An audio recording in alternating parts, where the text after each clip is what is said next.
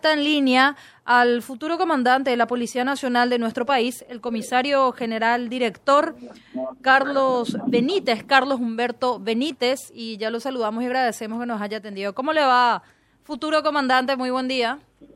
Buenos días, mi querida Angélica. Buenos días. Creo que Benjamín también está ahí cerca nomás y a toda la audiencia. Buenos días. ¿A tus órdenes? Efectivamente, Benjamín también eh, presenta aquí en Así son las cosas. Bueno, eh, comandante, eh, seguramente el decreto ya en algunas horas más va a salir, su nombramiento más el subcomandante, quien estaría ocupando su lugar también la Dirección de Prevención y Seguridad. Y finalmente, las primeras acciones, usted está tercero al mando hoy día, entonces está en línea directa, ha, ha estado siempre con el subcomandante y con el comandante. Sabrá bien siempre lo que hay que, en lo que hay que ir trabajando, en lo que hay que ir reforzando. Pero sus primeras acciones, tengo entendido, obviamente un corte administrativo, no sé si alguna auditoría, ¿cuál sería lo concreto primeramente?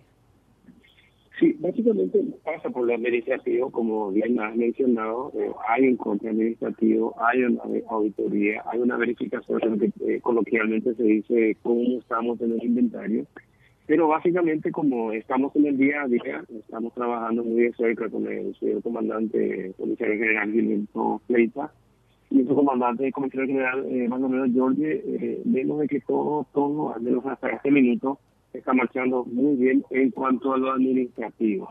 Entonces, eh, es lo, que, lo primero que se viene. Y amén de eso, amén de eso, eh, hay una designación que, que, hay que ha hecho el señor presidente de la República anoche. Entonces, aguardamos la parte formal, la parte documental que se haría a través de un decreto del Poder Ejecutivo. Eh, vamos a ver en qué momento da eso. Y a renglón seguido también una cuestión que va dentro de lo popular, que es el traspaso de mando Es lo que tendríamos primariamente. Y en cuanto a las primeras acciones, o por lo menos lo que usted busca, que hay que reforzar para poder dar esa seguridad a la ciudadanía, esta mañana nuevamente intentaron llevarse un cajero el plan no le salió como ellos lo pensaban, el cajero se puso terco, fuerte, se quedó allí bien incrustado. Pero bueno, estamos viviendo estas situaciones a nivel país, eh, eh, comisario. Exacto. Hemos tenido una experiencia cuando estamos hablando de, tema de cajero. Eh, en Auto Paraná hace un par de meses, en, en aquel momento sí habían arrancado y llevado el cajero. Entonces, en base a ese incidente, el personal técnico nuestro junto con los representantes de, esas asociaciones que manejan los bancos, las financieras, casas de cambio y por ejemplo los cajeros, eh, a por medio, eh, se han llevado adelante reuniones para mejorar algunas cuestiones que tienen que ver con la ubicación de, los cajeros. Eh, habían dos cuestiones puntuales que se han mejorado en cuanto a estos cajeros. El primero, que es, digamos, eh, la fijación eh, físicamente hablando del, del, cajero, el cajero el dispositivo, el cajero en sí, la fijación en el sitio donde se instala. Eh, digamos, por, por dar un ejemplo nada más, por dar solamente un ejemplo, si tenía, si tenía digamos, eh, cinco, si tenía cinco tuercas o cinco tornillos, hoy día está teniendo 10 o 12. Se ha fijado, digamos, de una manera física en, en el sentido de que pueda, digamos, soportar cierto tipo de incidentes. Eso por un lado. Por otro lado, también eh, se ha mejorado el tema, eh, se ha reconfigurado el tema de la, del pintado, de tal manera que esto, este dispositivo del pintado, pueda este, automáticamente, eh, digamos, funcionar en el momento de que este cajero eventualmente pueda ser arrancado del sitio, no solamente ya ante algunos explosivos, sino ante esta situación de que pueda ser arrancado del sitio. Entonces, dos situaciones.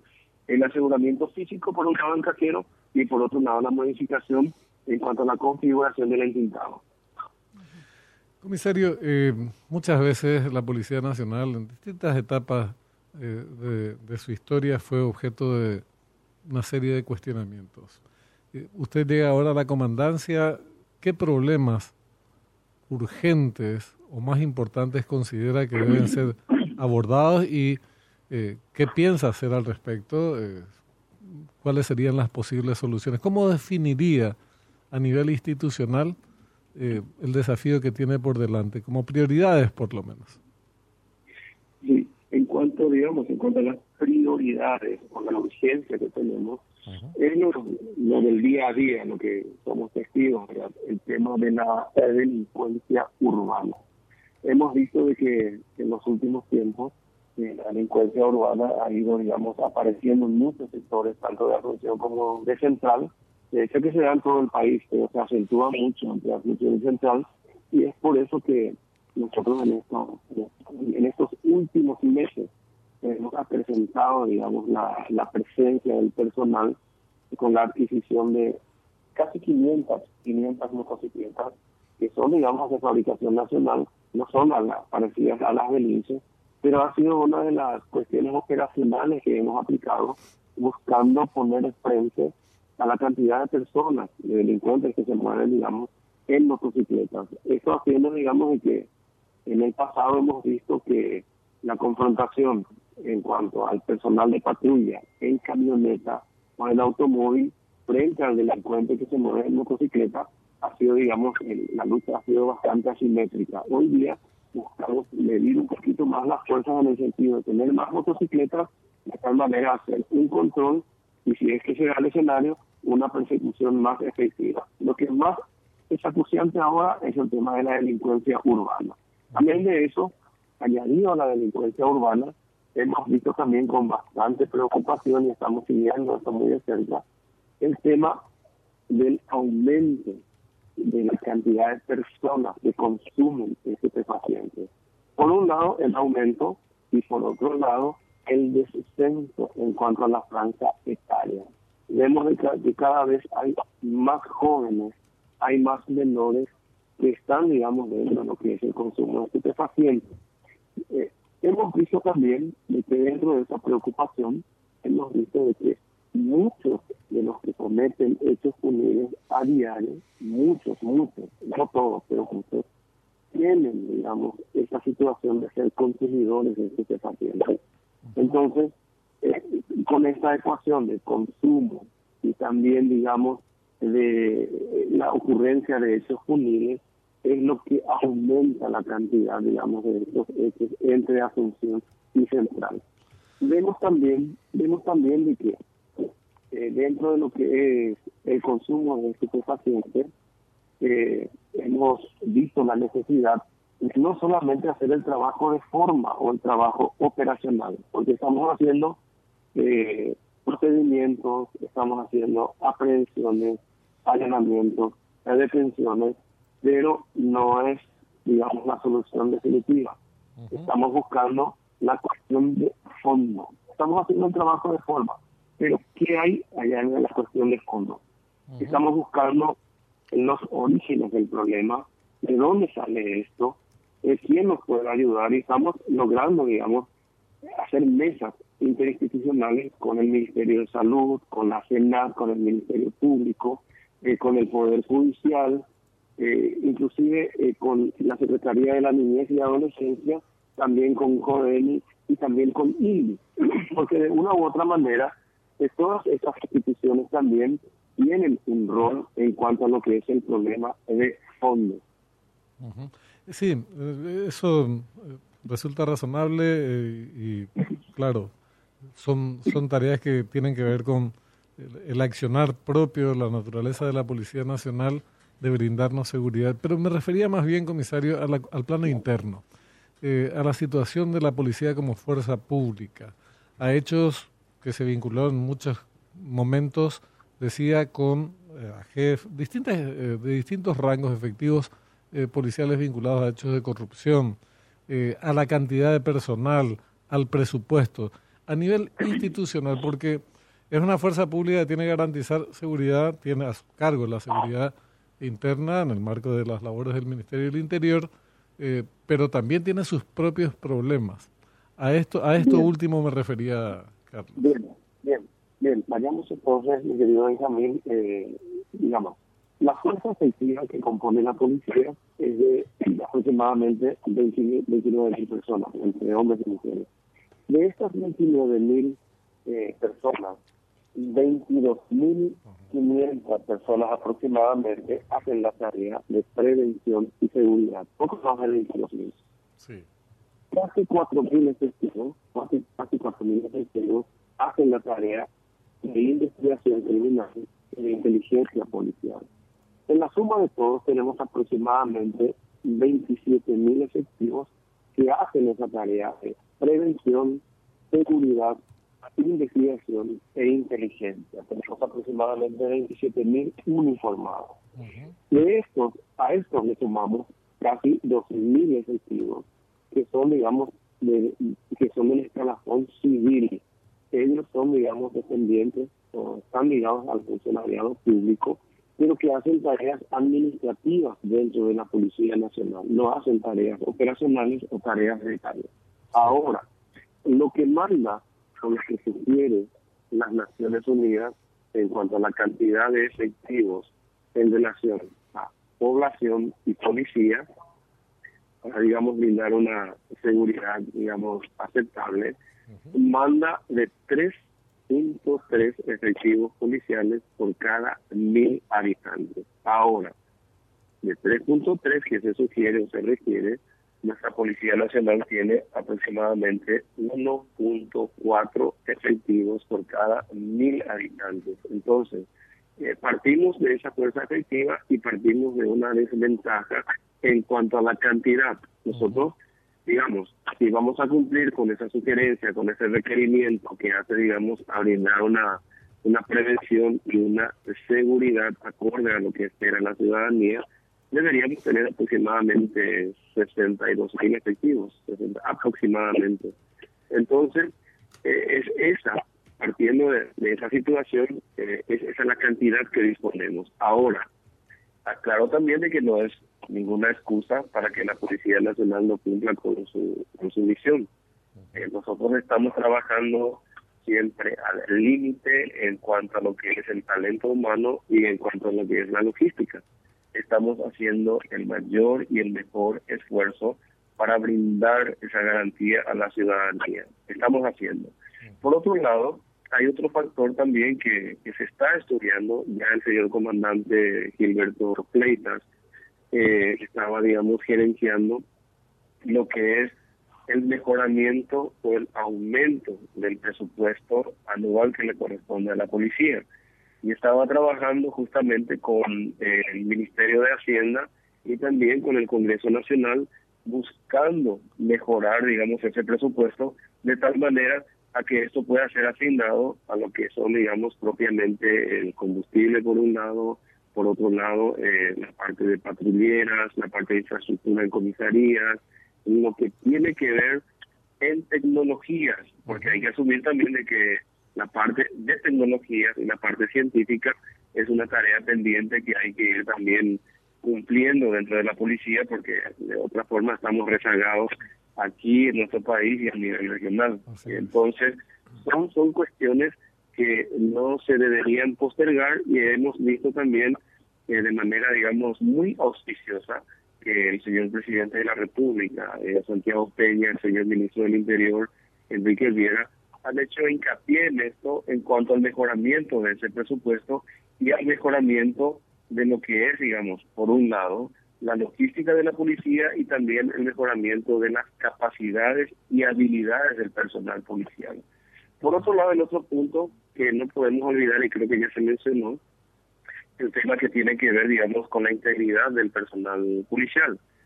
Penosamente, penosamente y muy tristemente, hemos sido testigos de hechos eh, muy graves en donde estaban vinculados elementos de la Policía Nacional. Es un trabajo que siempre estamos haciendo, es un trabajo continuo en cuanto a lo que es la labor de asuntos internos que día a día nosotros estamos potenciando su trabajo, estamos apoyando el comando institucional y también el pedido expreso a todos los directores de policía a nivel país, de tal manera a ejercer un control sobre el personal que, está a su cargo en todo el territorio nacional. Entonces, siempre partimos de la base de que, digo yo con propiedad, digo, porque he sido instructor en la Academia de Policía y también he sido director de la Academia de Policía, en ninguno de los institutos de enseñanza de la policía se enseña al alumno a delinquir. Ya eso al egresar creo que ya es una, una predisposición del personal de inclinarse hacia tal o cual actividad. Pero siempre nosotros vamos a impulsar y vamos a primar de que el personal policial sea lo más íntegro posible y que ponga todos sus esfuerzos en favor de la ciudadanía. Comisario, justamente, ¿y cómo, cómo se logra evitar ello? El comisario Fleita también decía cuando se le encaraba, se le encaraba sobre ese tema, de que es una, como usted decía, una predisposición de inclinarse hacia el delito. ¿Cómo evitar ello? No, no hay filtros, los filtros no son suficientes para poder detectar a un personal que se inclinaría hacia la delincuencia o psicólogos no son sometidos a algún tipo de filtro para poder descartarlos ya antes de que ellos vayan a la calle a prestar seguridad, entre comillas, ¿verdad? Sí. Bueno, lo que nosotros buscamos básicamente es que, primariamente, de que cada director de policía que cada jefe de comisaría tenga, digamos, eh, una observación hacia su personal. Esa observación eh, vale decir de que parte de, digamos, de aquellos eh, bienes que pueda ostentar el personal y que no condigan, digamos, con sus ingresos, evidentemente que algo estaría mal si eso no condice con sus ingresos, por un lado. Eh, por otro lado, eh, hablamos del control que se pueda ejercer. el personal policial tiene un horario de trabajo rotativo en donde, obviamente, por ese por esa calidad de rotación, el, hay en horarios en que está plenamente en la comida. Los horarios que tienen tiempo libre. Entonces, tal vez en ese tiempo libre que dispone el personal es el que se escapa, digamos, al control o se escapa a la observación de, su jefe o su director. Y son situaciones o son momentos en que las personas que están vinculadas a hechos delictuales son momentos que aprovechan para cometer ese tipo, y, mira, hablando, digamos, como un observador externo, entonces, sin manejar eh, mucha información y mucho, muchas cuestiones técnicas, eh, da la impresión, a mí en particular, que hay una combinación de factores que potencian los hechos de corrupción, que van desde eh, el tema de los ingresos que tienen los policías, los efectivos policiales de menor rango sobre todo, y las tentaciones que muchas veces eh, reciben, eh, que se combinan con esas necesidades. Pero también hay una cuestión que tiene que ver con la formación y con el castigo. Eh, vos decías, no se le enseña a delinquir, y se les enseña a no delinquir y todos los riesgos que eso implica para su carrera. Porque en tu casa, te habrán enseñado a tus padres, a mí lo hicieron, pero pánico a robar. Yo una sola vez robé un chicle, un chicle y me pillaron. Entre paréntesis, chiquito. Y mi papá me hizo, porque le contó el dueño del almacén que le robaron chiche, tu hijo vino acá y hizo esto. Me hizo ir a devolver. Nunca más se me ocurrió robar. Entonces, eh, el, castigo, la educación es una cosa, y el castigo después es otra. Castigos ejemplares. que roba chicle, bueno, la sanción es por robar un chicle, pero si roba algo más importante, la sanción también más importante. Eh, te, digo, muy desde afuera y con poco conocimiento, ¿cómo se abordan estos temas de formación, castigo y el problema de la remuneración, obviamente? Exacto. Bueno, el tema de la formación, eh, podemos y podemos ir eh, hoy día a decir de que la formación del personal policial que sale de, tanto de la Academia Nacional de Policía como del Colegio de Policía en la academia se forman oficiales, en el colegio suboficiales, que con el tiempo ha ido evolucionando y es muy buena, muy buena la, la, educación, la enseñanza que se da en esos institutos. De hecho, que esto está avalado eh, por, eh, por el COLES y por otro lado para las especializaciones de, digamos, de alto nivel, también por parte de ANEAES. Entonces, eh, es muy buena, es muy buena. Ahora, eh, tropezamos con el problema nuevamente esa predisposición que tiene el personal de delinquir. es una cuestión, es una lucha interna que llevamos siempre, todos los años, todos los años ponemos a disposición de la justicia ordinaria a varios elementos de la Policía Nacional, esto atendiendo a que queremos dar ese castigo ejemplar, porque cuando ponemos a disposición del Ministerio Público, lo estamos echando de la Policía Nacional a través, digamos, de los tribunales que instalamos eh, todos los años. Tenemos el Tribunal de Conducta, en donde los oficiales o suboficiales que por algún motivo han cometido, digamos, algún hecho punible o alguna falta que, digamos, eh, merezca una atención por parte del Ministerio Público, entonces el Tribunal Policial eh, decide sacarlo de nuestras filas y ponerlo a disposición. De hecho que eso es de todos los años. El año pasado eh, y entre este año hemos puesto, digamos, eh, fuera de la policía con el, tema con el de darle de baja, de baja de la policía, aproximadamente eh, 50 efectivos entre fin de año pasado y a mitad de este año, como aproximadamente 50 personas, 50 efectivos policiales. Entonces, eh, damos el castigo ejemplar, son testigos, digamos, de que estos efectivos policiales que cometen faltas o que cometen hechos punibles están dados baja. Pero insisto otra vez en que es tan fuerte y es tan mala esa predisposición del personal policial de que a sabiendas que se le va a echar de baja, igual incurren en este tipo de hechos punibles. Eh, lo bueno es de que a medida, a medida que el personal policial que investiga estos hechos, porque todos caen bajo investigación policial. Es la policía la que investiga, es la policía la que les aprende, la, que, la policía la que les detiene y les pone a disposición del Ministerio Público. Lo bueno es eso, no podemos al menos hablar de que a sabiendas de la ocurrencia de un hecho punible, la policía puede encubrirlo. Eh, al contrario, somos los primeros interesados en llevar adelante una investigación bastante discreta y somos los primeros interesados en poner a conocimiento de la opinión pública y de la prensa eh, del hecho punible que ha cometido el personal policial. Bueno, comisario, estamos atentos al decreto, a la asunción oficial y, bueno, a las primeras disposiciones que allí, por supuesto, esperar los resultados. No serán inmediatos, pero por lo menos queremos ver acciones también de parte de la Policía Nacional, que con el personal que tiene hace lo que puede, como usted mencionaba, en cuanto a lo personal y la infraestructura y tecnología también. Éxitos, le va bien a, le va bien a ustedes y por supuesto mucho mejor le irá a la ciudadanía. Muchas gracias, comisario. No, muchísimas gracias. Y reiterar otra vez nuestro compromiso de hacer el mayor y el mejor esfuerzo de nuestra parte en favor de la ciudadanía que espera mucho de nosotros. Ese es el compromiso. Muchísimas gracias.